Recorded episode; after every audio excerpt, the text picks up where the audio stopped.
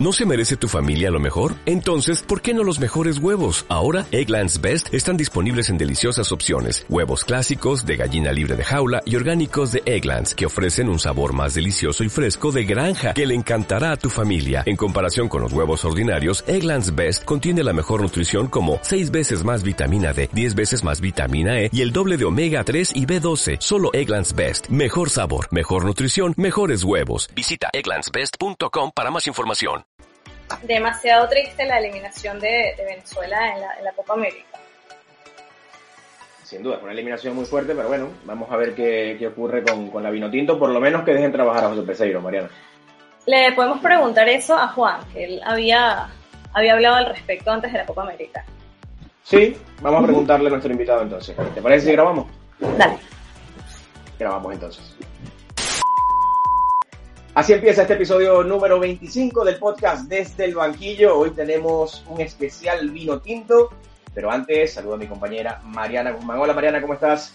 Hola Diego, contenta y emocionada por este nuevo episodio y también porque tenemos noticias que celebrar porque hemos llegado, o mejor dicho, hemos superado una cantidad importante de suscriptores.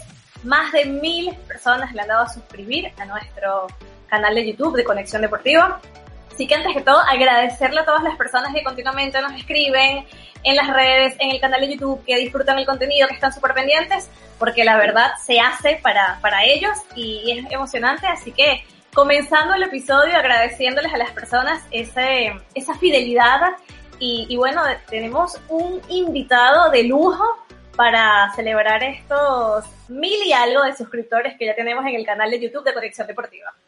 Así es, no olviden suscribirse para que esta comunidad siga creciendo y nosotros sigamos llevándoles entretenimiento y contenido de calidad. Por cierto, que muy pendientes en los próximos episodios con los Juegos Olímpicos de Tokio 2020, que tendremos grandes especiales también, pero vamos a darle la bienvenida al invitado del día de hoy. Nos acompaña nada más y nada menos que un paisano de Maracaibo, un ex jugador de la Tinto, y aprovechamos para colocar este fondo, ¿no? De lo que es el Pachencho Romero de Maracaibo, para que se sienta como en casa. Nos acompaña Juan Mayor, pasó por Deportivo Anzuategui, pasó por el Unión Atlético Maracaibo, por el Zulia Fútbol Club, estuvo en Noruega, también estuvo al final de su carrera en Miami United. Bueno, la verdad que, que es un gusto, Juan, tenerte, presentarte aquí en Desde el Banquillo. ¿Cómo estás?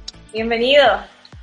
Hola Diego, hola Mariana. Bueno, empezando como ya lo dijiste, felicidades porque bueno, cada vez son más las personas que están creyendo en el trabajo de ustedes. Este, y que bueno, qué bueno de verdad que hablar de fútbol, hablar de, del deporte, que no importa, eh, es unir masa y que sobre todas las cosas la gente se identifica con esto y que nos lleva a un mundo lejos de drogas, lejos de todas cosas, sino que es un mundo que es espectacular. Así que felicidades para ustedes también y bueno, gracias por la invitación. Gracias, a, ti. Juan, por, por, acompañarnos y gracias obviamente por, por las felicitaciones. Juan, preguntarte de una vez para, para no quizás eh, hablar de otra cosa que el tema del fútbol en estos momentos. ¿Cómo viste la participación de, de Venezuela eh, en la Copa América? Mira, eh, muchas cosas que rescatar. Realmente este, hubo momentos altibajos, momentos que uno puede eh, entender de que no puedes sacar conclusiones tan drásticas por lo que por lo que realmente se tuvo que atravesar, ¿no? Por enfermedades, por lesiones, por suspensiones. Eh, pero creo que eh, lo que yo más rescato de todo es la actitud de todos los muchachos. no importa el resultado, creo que fue algo digno de, de, poder representar al país, aprovechar las oportunidades, decir, hey, estoy presente, pueden contar conmigo para las futuras convocatorias eh, también hacer un poco de competencia para lo que son titulares indiscutibles que no es que estén de salida, sino que eso también siempre es bueno, una competencia para que, para que todas esas personas, llámese Tomás, llámese Roberto, que para nada los veo retirados, porque todavía creo que les queda muchísimo, pero siempre es bueno decir, hey, yo, ok, yo tengo presencia, pero ya hay jugadores que, que me están respirando atrás y que, y que merecen ese respeto también para que, para que pueda cada vez más fortalecerse la selección en todos los puntos de vista. Entonces, no me quedo con, lógicamente, con los resultados que quedamos eliminados, sino con lo que, a pesar de las vicisitudes vividas, eh, se pudo dar una muy buena presentación sacando el último partido, que bueno, hubo a lo mejor equivocaciones, más planteamientos, pero pero bueno, también, también son cosas que hay que estar en el momento para, para decir, hey, te equivocaste. Claro. Eso, eso te quería preguntar, ¿qué opinas o cómo es tu valoración del trabajo de José Peseiro? Porque fue por momentos alabado por la gestión de esta adversidad, de todo lo que fue la crisis, los contagios, y al final bastante criticado. ¿Con qué te quedas? Mira, ¿con qué me quedo? Realmente con los partidos buenos. Eh, yo siempre, eh, como, como jugador, yo traté de, de sacar lo positivo de todo, de, de, entender de los errores, qué es lo que pueda sacar provecho, diciendo, ok, si, me, si esto pasó acá, ok, aprendo de eso, no lo veo como negativo, si bien es cierto que es un error X que se haya podido cometer, pero eh, eh, me quedo más con, con, la actitud que demostraron los muchachos cuando, cuando se vio una buena cara. ¿Por qué lo digo de esta manera? Porque yo también entiendo lo que es el fanático venezolano, que tenemos muy poca memoria, que entendemos muy poco lo que, lo que ha tenido que atravesar X entrenador, de que no conocía a nadie, que fui uno de los primeros críticos cuando en la doble primera fecha eh, de las eliminatorias al Mundial, yo entendí de que José Peseiro no se preparó para esa doble fecha. Entendí de que no sabía los rivales contra los que se iba a enfrentar, que no, no entendía los jugadores que tenía en, su, en sus manos. Eh, eso fue lo que me demostró y fue uno de los primeros críticos, porque antes de comenzar la fecha yo decía, no puedo hablar nada porque no sé con qué viene. Claro. Después lo critiqué bastante fuerte, sin, sin ser destructivo, sino diciendo, hey, mira, eh, es mi punto de vista. Ya después las otras doble fechas, la, la, realmente la selección cambió la cara. Eh, también dije, ok, así como critiqué en su momento, también, también ahora se nota la otra parte de que el tipo se preparó, de que vio, preparó mejor el partido, preparó mejor los cambios. Eh, y, y, bueno, eso lo vamos a ver todo, o sea, en, cual, en cualquier momento, en un torneo tan corto, eh, este tipo de, de, diferencias pueden marcarse entre un partido y otro. Entonces, por eso te digo, no me quedo con una, con una eh, mala, mala perspectiva de lo que pasó en el último juego, que si bien es cierto, lo que a la retina de la gente le queda, sino claro. con lo que, ok, que hizo el equipo en este partido, en este partido incluso con Brasil, que si bien es cierto, se perdió 3 a 0, creo que eh, fue bastante digno lo que hicieron los muchachos. Y este, bueno, ahora, ok, ahora lo que queda es corregir, corregir esto, corregir esto. Mm, creo que no debieron sacar al brujo de la alineación titular. Eh, creo que no debieron poner a Roberto Rosales como volante, sino como defensa lateral, que realmente es su posición habitual. Y a lo mejor a Ale González sí se vio bien y dicen, ok, no, ya Roberto está de salida porque Ale entró y hizo cambio. No, es que esa es la posición habitual de Ale González. Entonces Roberto es más de venir atrás, este, entonces son varias cositas que este, a lo mejor él, él, quería solventar algunas cosas y resulta ser de que no se solventaron, sino que más bien puso a, a, que los jugadores se notaran incómodos. Entonces ahí también es una falla.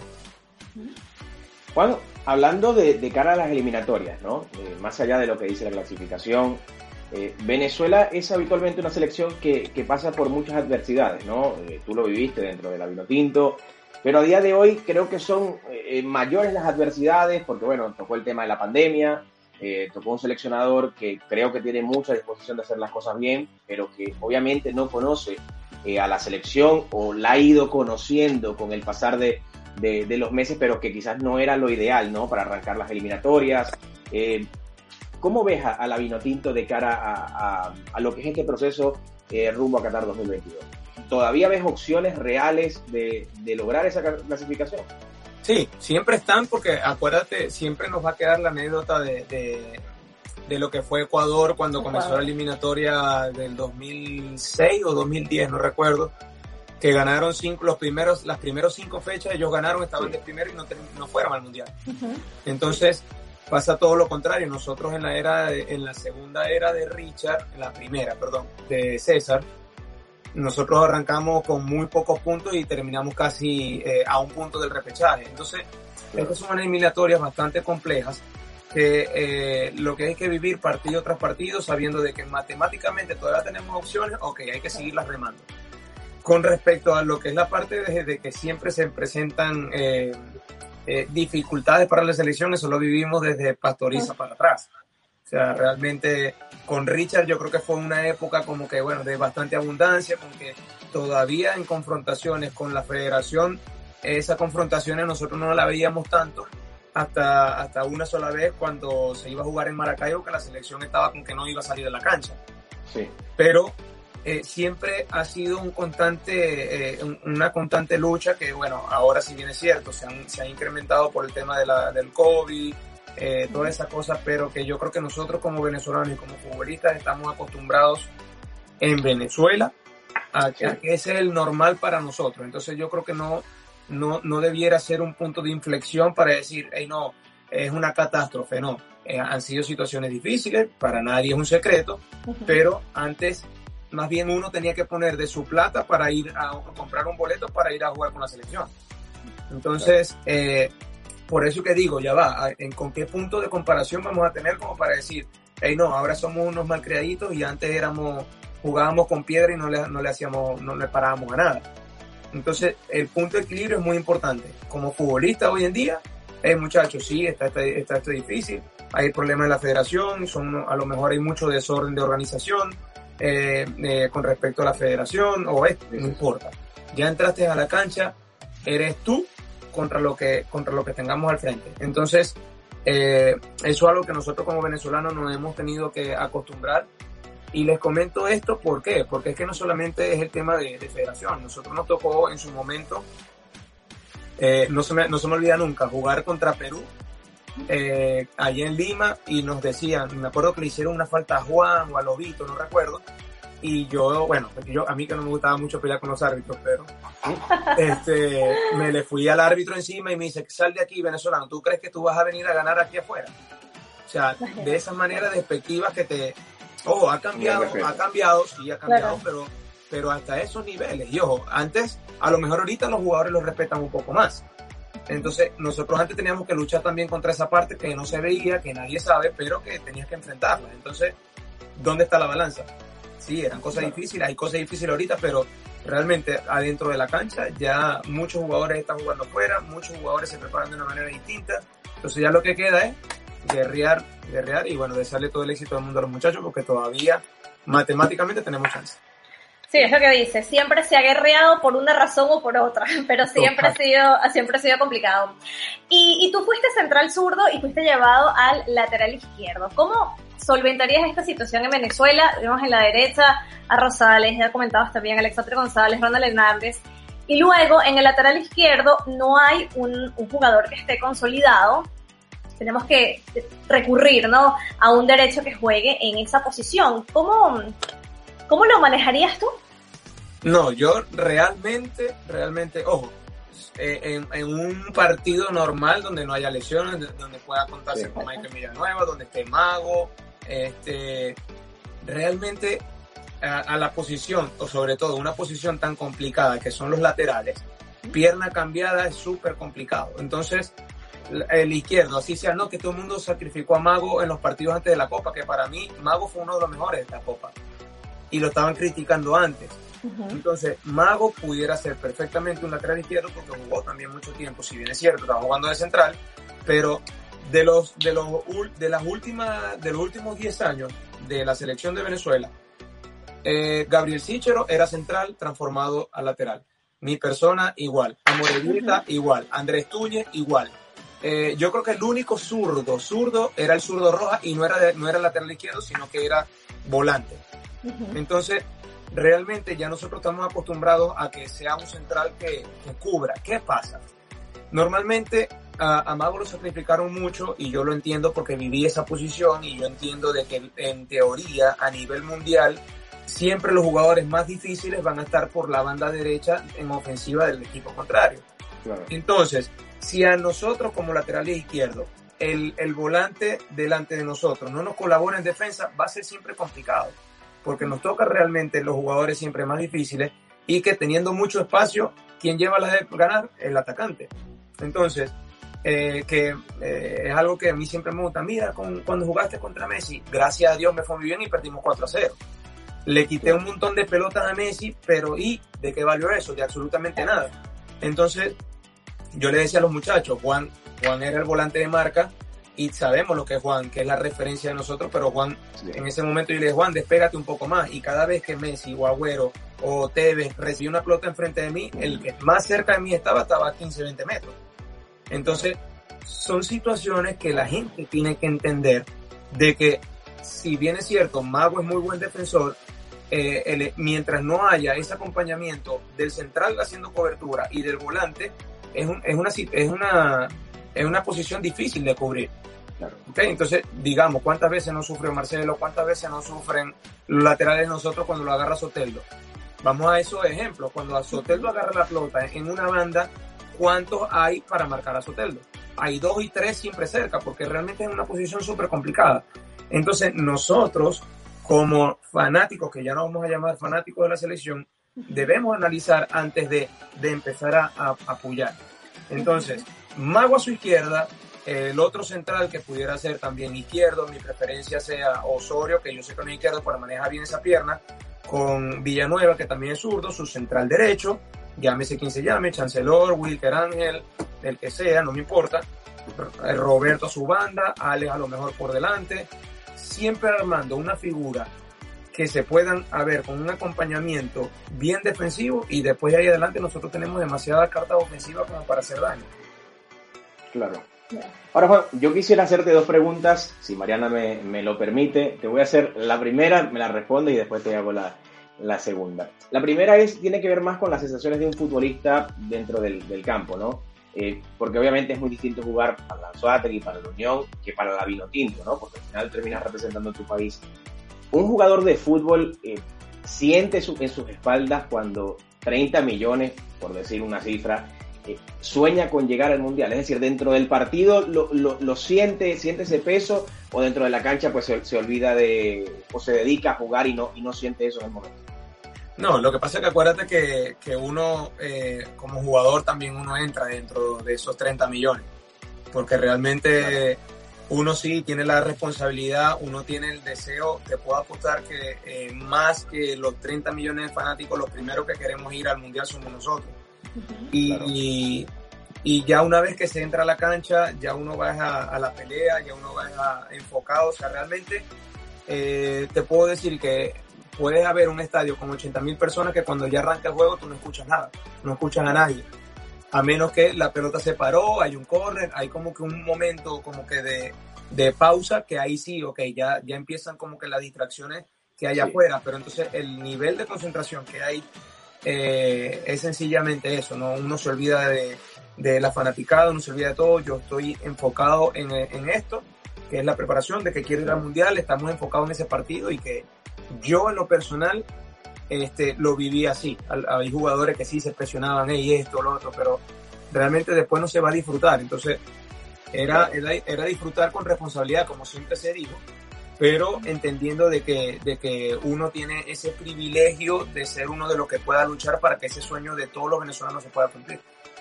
Sin duda. Y lo otro que quería comentarte es más una reflexión que una pregunta, y obviamente si, si te sientes a gusto en el de responderla, pues eh, bienvenido sea, ¿no?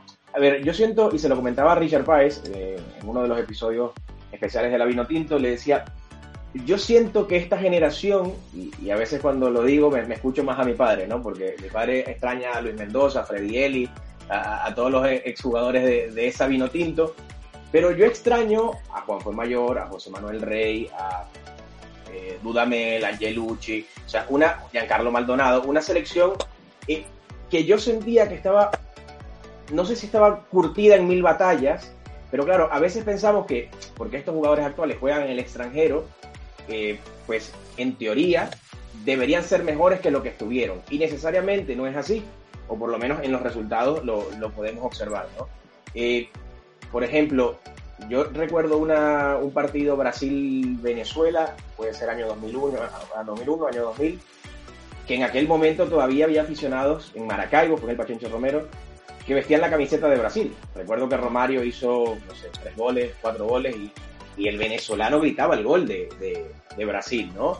Eh, no sé, bueno, recuerdo eh, un túnel a, José Manuel Rey, creo que fue de, Hernán Crespo y también en el Pachencho en otro momento se gritaba como si hubiera sido un gol de Venezuela, ¿no? Eh, y tu selección o la selección de ese momento tuvo que luchar muchas veces, o muchos de sus jugadores, con ese tipo de adversidades, que, que son muy complicadas. Y yo no sé si ese tipo de adversidades elevaron o hicieron salir el liderazgo de esos, de esos jugadores, que yo siento que es a veces lo que falta en esta selección.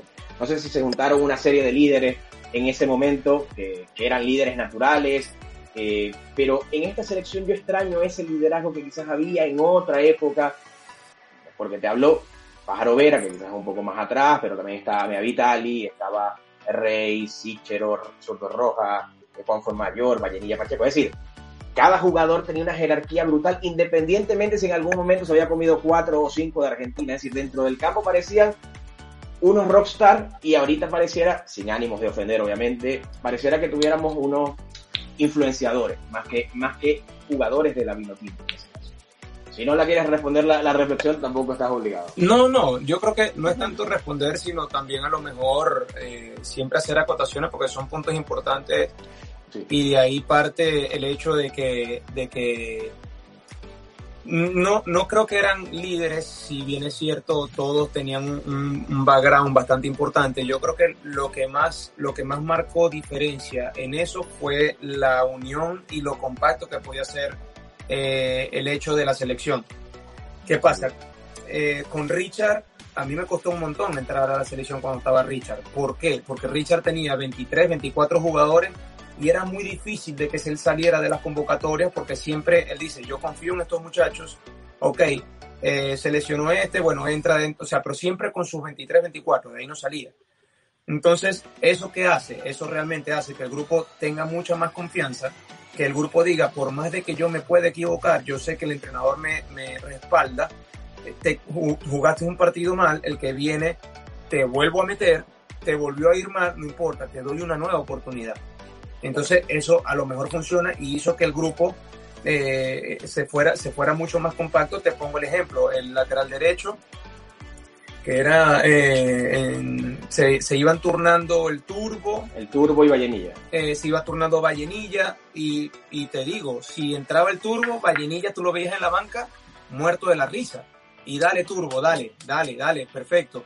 O viceversa me, tocó entrar a mí, salió Rouga por lesiones y después yo, yo me quedé un poco más, pero hey, Juan, te tocó jugar, perfecto. O sea, era, era una, una camaradería que no estoy diciendo que ahorita no la hay, sino de que, de que, de que nosotros con ese, ese misma, esa misma eh, camaradería fuimos logrando cosas sumamente importantes y que eso realmente fue lo que dejó una semilla que, que es un amor realmente que siente la gente cuando, cuando ya habla de esto, de todas estas personas que está diciendo, incluyéndome, muchas gracias, porque, porque sí realmente se siente eso, se siente el hecho de que cuando hice el live con Giancarlo y con Rey, muchas personas, wow, ¿cómo quisiera que estuvieran ustedes? No, no, es el momento de apoyar a los muchachos, gracias.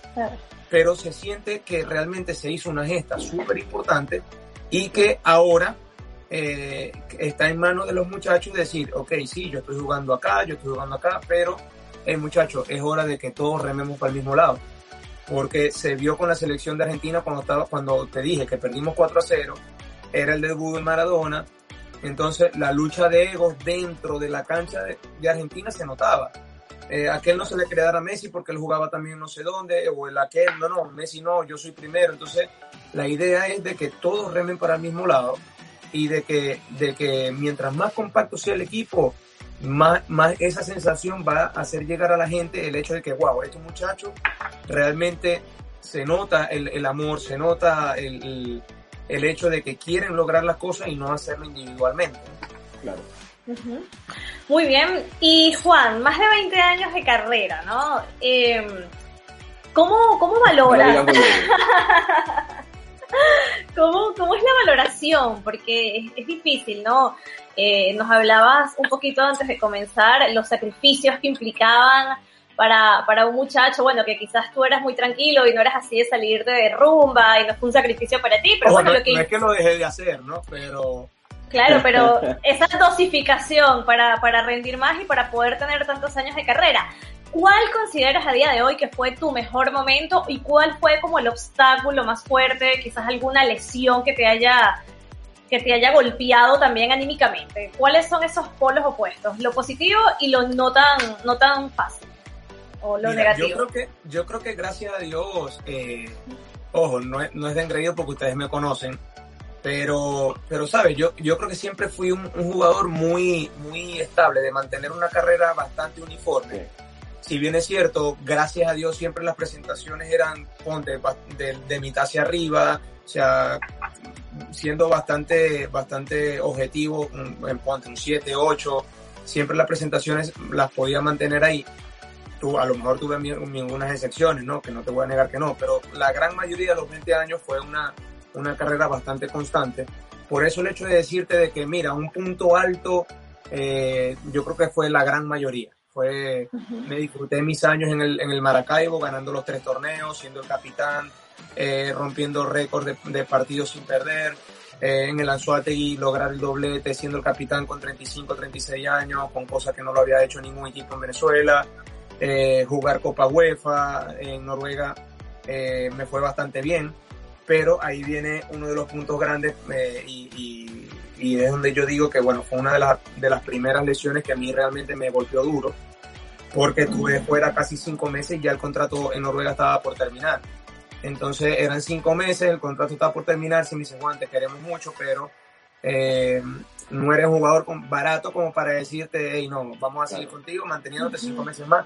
Y yo lo entendí, porque realmente hubo una muy buena relación con, con la gente del equipo, por eso es que yo decido volver a Lanzuategui, acá a Venezuela, entendiendo que Lanzuategui iba a jugar Libertadores, que siempre había conocido que Lanzuategui era un, un equipo que, que, luchaba todo.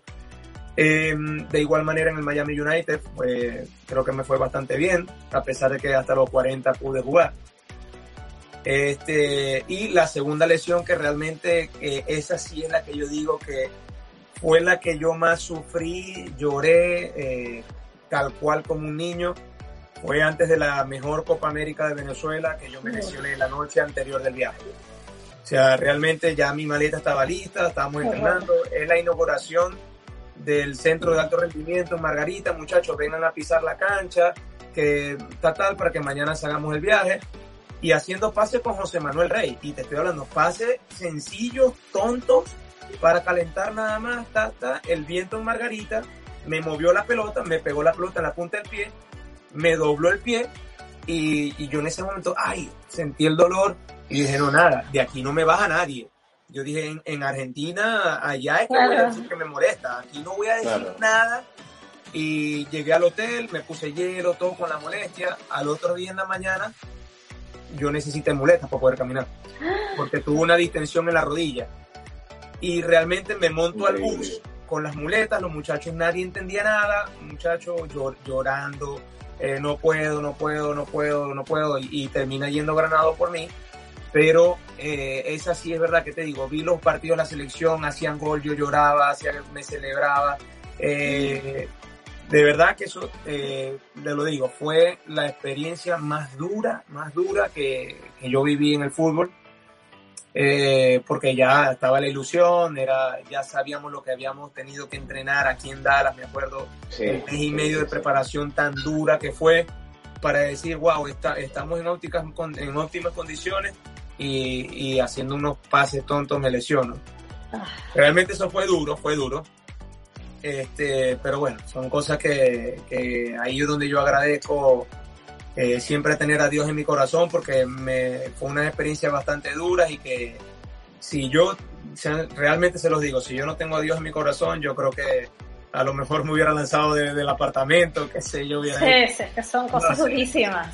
Sí, y, es, y, es incre y es increíble porque, claro, uno desde afuera, ¿no? Que, que, por ejemplo en mi caso no he practicado fútbol ni ningún otro deporte, puedo imaginar lo duro que es pero nunca se llegas a entender lo fuerte que puede ser, por ejemplo, esto que me cuentas, de, de llorar, de sufrirlo de esa manera. Entonces, eh, bueno, momentos, momentos fuertes estuviste, pero también, como dices, toda una carrera que, que continúa, se ha transformado, pero, pero continúa. Así es. Algo así, le, algo similar así le pasó a, a, Santiago Cañizares en el año Con el perfume. 2002. Con el perfume. Con Iker Dios mío, horrible lo del algo, perfume. Algo. Bueno, Iker Casillas tuvo muchos episodios favorables, ¿no? Porque al final nada se puede decir favorable, pero así, recuerdo en el 2002 que se lesiona a Santiago Cañizares y él era suplente con el Madrid y luego, además, era suplente y entra en los últimos minutos por la lesión de César en la final de Champions. Y luego también le ocurre en el año 2012 con la lesión, perdón, sí, en el 2012 con la lesión de, de Víctor Valdés, que deja el Barcelona, eh, iba a ser Valdés el portero titular y finalmente se, se, se lesiona, ¿no? Pero fíjate que a nosotros nos pasó, o sea, realmente, no sé si tú te acuerdas la final, una de las finales que nosotros perdimos con Caracas en Maracaibo, 1 a 0 con gol de Ronald Vargas. El titular era Alejandro Guerra, era Lobito. El Lobito era el titular y titular. se termina lesionando Lobito y a él en ese partido lo venía a ver la gente de Brujas de Bélgica porque se lo, ya se lo iban a llevar a Lobito. Se lesiona el Lobito. Ronald Vargas tenía tres partidos en segunda división con el Caracas. Debuta Ronald ese día, hace el gol de la final, Caracas no gana ese partido y se terminan llevando a Ronald. Entonces, es lo que te digo, ahí yo también entiendo, bueno, Dios mío, no era mi momento, qué sé yo, a lo mejor que iba a tener algo peor, no sé, no entiendo y bueno, ya solamente Dios sabrá, pero eh, pasa, eso pasa muchísimo. Y fíjate, gracias a Dios, Ronald estuvo en el momento, aprovechó y le fue súper bien, así que... Sí, sí, sí, sí, sí. Juan, ahora, una pregunta, yéndome al inicio de esos 20 años de, carrera profesional, ¿cómo un jugador de fútbol de salón eh, pasa a jugar fútbol profesional, porque yo toda la vida jugué fútbol y cuando jugaba fútbol de salón, jugaba fútbol. No sé si me... Es decir, yo veo, por ejemplo, Jorge fue entrenador mío, Jorge Flores, al que le enviamos un fuerte abrazo, fue entrenador mío en unos interclubes, creo que fue. Eh, y claro, los movimientos que hacíamos todos los del gallego eran de fútbol. Más allá de que estábamos dentro de una cancha de fútbol de salón. Tirábamos centros, mientras, mientras que el jugador de fútbol de salón eh, pasa, corta, o sea, es más eh, mecanizado, por así decirlo, ¿no? Eh, o por lo menos yo lo veía así. ¿Cómo pasa ese proceso para ti de ser un jugador de fútbol de salón a llegar a la élite del fútbol nacional? No, bueno, fíjate, ¿qué pasa? Yo, mi familia, mis tíos tuvieron siempre un, un, equipo de fútbol donde estábamos jugando nosotros y nos llevaban para todas partes. Ellos prácticamente eran los que tenían el equipo y buscaban a todo el mundo, los muchachos, me acuerdo, 13, 14 muchachos en un mismo carro, en un Failand 500, cuando era ese, un, carro grandísimo, nos metíamos todos ahí. Imagínate 15, 15, 16 niños de, de 7, 8 años, nos divertíamos un montón. Entonces era jugar fútbol. Cuando ya yo veo a uno de mis primos eh, que estaba jugando futbolito, yo le digo a mi mamá, mira, quiero jugar, quiero jugar, quiero jugar. Entonces siempre hubo esa mezcla de fútbol de salón y fútbol pero en el fútbol de salón eh, tuve la dicha de tener a Julio Abreu, que era un entrenador que hacía jugadores. Que yo era rústico, era eh, tosco, no, no, no, realmente no tenía táctica, nada. Él se dedicó a hacerme. Fue el mismo que hizo a Joandri Oroco, fue el mismo que también apoyó a Manuel, a Manuel eh, Arteaga. Entonces, ya de ahí, cuando eh, seguí alternando el fútbol y futbolito, no tuve ningún problema. Hasta que ya después de los 14 años, ya yo sí me quedé solamente con el fútbol de salón. Me quedo solamente con el fútbol de salón porque, bueno, ya estaba en, en, competencias internacionales, estaba preseleccionado para el equipo profesional de la liga, eh, ya estaba en las primeras convocatorias de la selección de Venezuela eh, juveniles. Entonces ahí yo dije, no, no, ya el fútbol es un desorden aquí, así que no, eso no me importa ahorita. Me dediqué al fútbol de salón. Eh, llegué a ir al suramericano fútbol de salón, todo eso, pero realmente el cambio no fue tan drástico porque ya, ya yo lo manejaba. Entonces, este, pero el cambio sí viene es cuando ya Venezuela queda campeón mundial en el 97. Yo no fui parte de esa selección porque estaba muy joven todavía, pero en el 2000, cuando ya yo sí estaba preseleccionado para ir a defender el título, eh, teníamos como un mes y algo de los entrenamientos, faltando una semana nos dicen no hay viaje porque no hay presupuesto, en fin.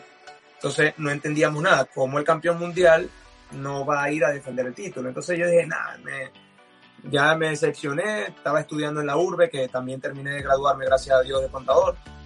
Y iba saliendo el Unión Atlético, entonces yo dije, bueno, tengo la ventaja de que puedo entrenar, como un equipo no se sabe si va a ser primera, segunda, no sé, me da chance de ir avanzando en las carreras.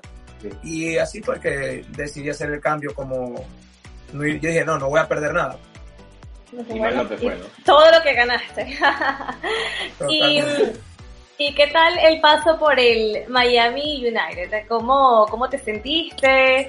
¿Qué, qué tal, bueno, el, fútbol allá y, la vida en Miami? Mira, eh, paradójicamente el primer año de que yo vine a jugar con 37 años, ese primer año me costó mucho adaptarme porque eh, nosotros venimos de, un Sudamérica que le gusta mucho más jugar con la pelota al pie, aquí era más físico, pelotazo, que si bien es cierto, a mí el físico siempre me ha acompañado, gracias a Dios, estoy en forma todavía hoy con 41, casi 42, pero que realmente en ese momento yo dije, no me gusta, no me gusta jugar así tantos pelotazos, muchachos, calma, eh, no, no, pum, no, y pum. realmente el primer año yo la pasé mal porque era incómodo, eh, no tanto por lo físico, sino por el estilo de cómo se jugaba acá. Entonces, pero bueno, ya después los otros me tocó adaptarme, me tocó entender, ya después lo, lo, fui viendo también como que más normal y no es que caí yo a pelotazos, sino que... Yo te iba a preguntar, ¿te lanzaste pelotazos tú también? No, no, no. ¿Te resignaste? No, no, yo trataba de hacer lo mismo, lo mismo, lo mismo, pero, pero sabes, ya no me daba dolores de cabeza. Y dije, bueno, ya estoy en mis últimos años, ya no vale la pena de que yo venga y estar amargado. O sea, o vienes a disfrutar, o Juan, o ya definitivamente no vale la pena que estés acá. Entonces, eh, realmente fue eso eh, lo, que, lo, que, lo que más me costó con respecto al Miami, pero después de verdad que me lo, me lo disfruté. Tuve también mis etapas cuando hicimos un partido con Peñarol, que hoy eh, me, me, muero de la risa con el presidente y con el que era técnico en ese momento que estaba llegando, porque hoy en día somos muy amigos. Pero íbamos a jugar contra el Peñarol. Ellos sabían que yo iba a jugar contra el Peñarol, ellos sabían que yo iba a jugar contra claro. la selección, que tenía amigos en contra. Entonces, Juan, vamos a hacer este partido este, la rueda de prensa, por favor, para que venga, tú sabes, invita a los niños, esto, la rueda de prensa, la, la, la, las redes sociales. Y después, bueno, perfecto, salgo yo, cara, saludando a Cebollita en la rueda de prensa, ta, ta. Cuando, eh, cuando hacen el, el, día antes del partido, el entrenador que no me conocía, bueno, más o menos sabía de mí, pero claro. dice, bueno, Juan tiene 40, no te he entrenado nunca. Me deja en la banca. Ay, papito, cuando me, cuando me deja en la banca, yo el día anterior le digo al presidente y al mismo coach, le digo, hey, no cuenten conmigo, yo no vengo. ¿Cómo que no vengo? Son italianos, ¿cómo que no vas a venir? ¿Cómo? ¿Vas esto, bambino? No, vas a venir. Claro. No vengo, no vengo, no cuentan conmigo, es una falta de respeto, no sé qué. Mira, después del partido, entendí, y ojo, terminé siendo banca, y terminé yendo al partido porque mi esposa me dijo, conchale, ya muchos papás pagaron y, y porque tú los invitaste, no sé Claro. qué, ta, ta, ta, ta, terminó yendo. Empezamos perdiendo 2 a 0 y yo, Dios mío. Eh, entre yo, yo sentado en la banca. ojo, no es que fui el salvador, pero Diosito me puso la cosa como que, hey, yo hice el 2 a 1, este, el, el partido cambió por completo, terminamos 2 a 2 y después del partido yo eh, eh, me veo con el, el entrenador, el entrenador de verdad que es un caballero, lo- de verdad que es una tremenda persona, me dice, Juan, me tapaste la boca, porque yo pensaba que físicamente ibas a estar mal, discúlpame, yo no, no vale, de, de verdad más bien discúlpame tú a mí, porque bueno, en, en fin, hoy en día nos hablamos y ahora nos morimos de la risa, pero yo también entendí en ese momento Claro. de que si yo hubiera entrado de titular, perdemos 2 a 0, ahí se termina Juan. Entonces, más bien, hey, pusiste el juego 2 a 0, ese año fue totalmente distinto para Juan. Entonces, yo le dije, verga, Diosito, de verdad que uno, cómo, cómo entender las cosas que, que me está disparando. Entonces, hey, es ver lo mejor de lo que estás viviendo en lo que estés viviendo. Están haciendo el podcast, se, fue, se le fue la luz. Bueno, era porque les tocaba y quizá Sí, pasa- sí, la, la otra persona iba a decir que no debía y Nos, lo nos iba a ha pasado de todo, nos ha pasado de todo. No, no, pero es lo que te digo, o sea, entonces es, es disfrutar lo que estamos haciendo, porque realmente, Tal cual. Claro. ¿entiendes? Es lo mejor y, y bueno, yo creo que eso no nos quita absolutamente nada. Juan, hablando del presente, hablando del presente, eh, estás en 10.000 proyectos, por, por lo que sé, ¿no? Estás con, Herbalife, eh, sigues vinculado al tema deportivo. Eh, bueno, yo quiero que lo expliques todo tú un poco más. Primero, si quieres, empezamos por el tema de Herbalife, porque obviamente eres un, sigues siendo un deportista que proyecta una vida sana. Cuéntanos un poco qué, qué haces con, con Herbalife para los que nos están viendo y, no lo saben, o no te conocen en esa faceta. Sí, bueno, mira, todo comienza eh, por otro proyecto que realmente es pareja con propósito, que es una cuenta que tengo junto con mi esposa que arrancó por, por, por bueno, por la, por la sensación de, querer ayudar. Ojo, no somos psicólogos ni nada por el estilo, sino que la gente nos decía, mira, ustedes transmiten muy buena vibra, hacen, toman buenas fotos, buenos mensajes, nos escribían de todas partes pidiéndonos consejos y les hacemos saber a la gente, mira, no somos consejeros, o sea, realmente lo que queremos es transmitirte lo que a nosotros nos está funcionando y, Claro. y, bueno, a lo mejor te damos nuestro punto de vista desde hombre y Y te mujer. sirve, claro. Eh, Exacto, tú ves si lo tomas o lo dejas. Entonces, como mi esposa también siempre nos ha gustado lo que es el tema del bienestar, de sentirnos bien, de la nutrición, todo eso, este, decidimos comenzar con Herbalife, que por cierto nos patrocinó en la selección y ahí es donde yo conozco los productos. Entonces también lo empezamos a ver como una parte como que, mira, ok, ya va. ¿Cómo, ¿Cómo nos desligamos con que la gente nos vea como que los vamos a ayudar psicológicamente? Ok, yo creo que lo mejor es decirles, mira, yo te puedo ayudar, que con la nutrición te va a mejorar tu autoestima. Y si realmente tú mejoras tu autoestima, tú vas a ver tu círculo mucho mejor. Entonces tratamos de ayudarlos de esa manera porque realmente todos, todos nos podemos ver mejor. Si yo soy flaquito, yo puedo aumentar un poco de masa. Si yo soy gordito, yo puedo perder peso. Si yo estoy débil de energía, quiero tener un poco más. Entonces lo entendimos de esa manera y lo, lo acoplamos con lo que es el tema de ejercicio, pareja.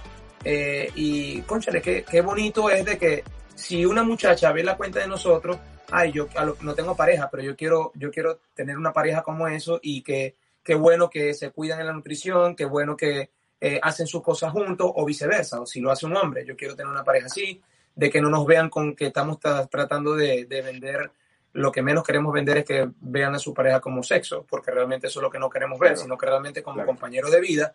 Entonces, hemos venido haciendo una fusión de todas esas cosas que, que realmente con lo que es el tema de la nutrición nos apasiona el hecho de que alguien nos diga, mira Juan, me has ayudado con, con, esto, antes estaba gordo y ahora estoy flaco y ahora mi autoestima cambió. Y ahora más bien quiero que mi esposo se, se, se contagie con esto que ya ustedes me están haciendo sentir. Entonces es mucho mejor verlo de esa manera y no de que nos vean como, hey, no, este es lo que es vender Herbalife. No, yo no vendo Herbalife, yo lo que vendo es un estilo de vida, yo lo que vendo es una experiencia que a nosotros nos ha funcionado, un, una, una parte de una nutrición que si bien es cierto, nosotros hacemos ejercicio, pero que, hey, ¿cómo quiero llegar yo a mis 50 años? ¿Con muleta o todavía pudiendo hacer ejercicio, pudiendo disfrutar la vida, cuando ya tenga mis nietos poder cargarlos, porque realmente es nutrición, esto no es dieta, esto es pura nutrición. Entonces, eh, ha sido un proyecto que mm, de la mano con Pareja con Propósito ha hecho un buen clic. Incluso pueden visitar nuestra página eso te iba a decir, eso te iba a decir, que comentes la, la cuenta en el, en el Instagram y, y la página, ¿no? Sí, en la página en Instagram es Pareja con Propósito. Parejas con Propósito. Pareja. ah, pareja. Pareja con Propósito y la, y la página web también, parejaconpropósito.com. Eh, y ahí eh, tenemos como que muchas partes donde a la gente al suscribirse en la página les enviamos ejercicios, les enviamos videos de motivación, les enviamos charlas de, ah, de, de, asesoría de imagen. Eh, todos los días les llega un correo diciendo, epa, eh, sal de ahí, vamos, ahora a, salir de la cama, vamos a hacer algo distinto. Realmente es un, es un proyecto súper bonito y que, y que bueno, ya están así que ahora ya hasta, hasta los sponsors también están queriendo involucrarse en eso. Qué bien, qué bien, qué bien. bueno, y en el tema deportivo, eh, en lo que es el, al fútbol se refiere, Juan, eh, ¿sigues vinculado con, con el fútbol, eh, estás eh, con campos de tecnificación para, para chicos o algún proyecto. Cuéntame un poco sobre esto. Mira, realmente con el fútbol siempre es, decirte, no, me voy a desligar. Es, la mentira más grande que un futbolista puede decir. Eh, yo junto con también con, con, un socio, Roberto Mariela, venezolano también, comenzamos una cuenta que se llama Futbolistas en Venezolanos en USA este, que es para dar a conocer el talento de, venezolanos que está acá en Estados Unidos. A lo mejor no son profesionales ni nada, pero que están acá y que después a lo mejor pueden ser convocados a la selección porque están haciendo vida aquí. Y de ahí surge también lo que es la parte de la agencia de representación que va de la mano con esta parte de la, de la fundación. Este es un proyecto que también hemos venido sumando a cuentagotas eh, cosas importantes. Ya tenemos eh, varios jugadores que, que, tenemos firmados en la agencia. Este, mm, lo que es la parte de, de, la academia, estoy ayudando a un venezolano que es el dueño de la, de la academia Juventus acá en Houston. Eh, mm, que tiene un plan espectacular con, con, lo que hace Juventus de Italia, con la tecnificación, con todos los planes y los requerimientos de la Juventus de Italia. Entonces hemos, hemos involucrado esa, esa parte este, y que estoy ayudando y colaborando ahí. De verdad que ha sido un ambiente espectacular.